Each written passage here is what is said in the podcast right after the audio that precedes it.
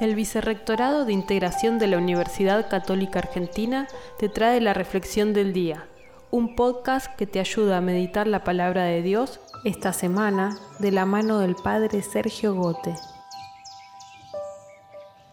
Estamos celebrando la memoria de los santos ángeles custodios.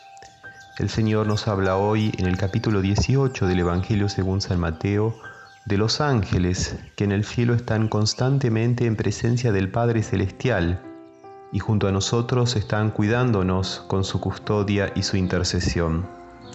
Nadie podrá negar que cada fiel tiene a su lado un ángel como protector y pastor para conducir su vida, decía San Basilio. Realmente toda la vida de la Iglesia se beneficia de la ayuda misteriosa y poderosa de los ángeles. el Evangelio el Señor habla de los ángeles, de los que son pequeños en el reino de los cielos, de los que son como niños. Un niño es un símbolo de humildad en el sentido de su dependencia de cariño y de providencia de sus padres.